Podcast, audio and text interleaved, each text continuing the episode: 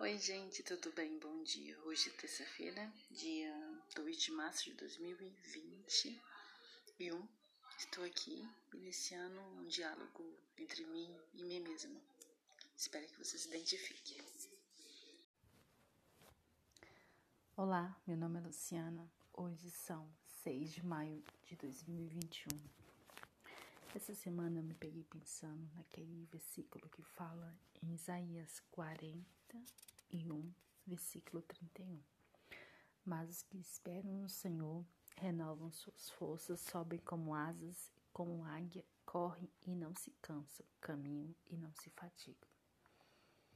O que essa passagem trouxe e traz para mim é uma segurança muito grande, porque a gente tem vivido momentos tão difíceis, momentos tão complicados, mas é, saber e ter a certeza de que Deus sabe todas as coisas, saber que nada passa pelos seus pelos seus olhos, nada passa pelos seus ouvidos, sem que não esteja nos planos dele. Isso nos dá um real conforto, um real significado, mas essa mensagem que eu tenho para mim mesma é que os que esperam no Senhor renovam suas forças. E a partir do momento que a gente deposita nele toda a nossa insegurança, todo o nosso medo, porque sentir medo não é um problema.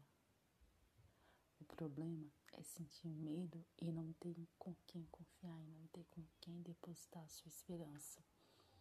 E graças a Deus nós temos a quem confiar, a quem depositar a nossa confiança, a nossas, os nossos medos.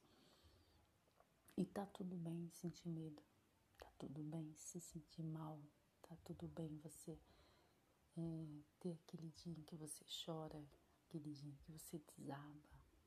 E isso é normal.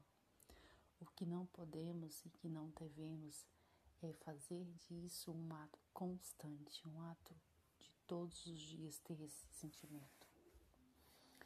Sabendo que a nossa esperança vem do Senhor Jesus, a nossa esperança vem dele, a nossa alegria vem dele. E, enfim, então, não se sinta mal, não se sinta triste por ter dias tristes, mas você não faça com que isso se vire uma, que vire uma rotina na sua vida.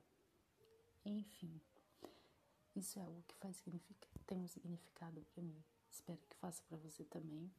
Não sei quem está ouvindo, não sei quem vai ouvir, mas espero que também tenha esse mesmo significado que tem para mim.